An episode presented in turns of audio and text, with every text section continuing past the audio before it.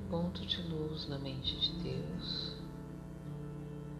que flua a luz à mente dos homens, que a luz desça à terra, do ponto de amor no coração de Deus, que flua o amor aos corações dos homens,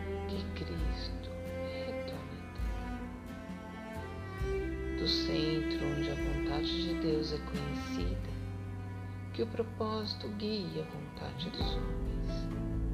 O propósito que os mestres conhecem e servem. Do centro a que chamamos a raça dos homens, que se realize o plano de amor e luz. E cele a porta onde se encontra o mal. Que a luz o amor e o poder restabeleçam o plano divino sobre a terra, hoje, sempre e por toda a eternidade.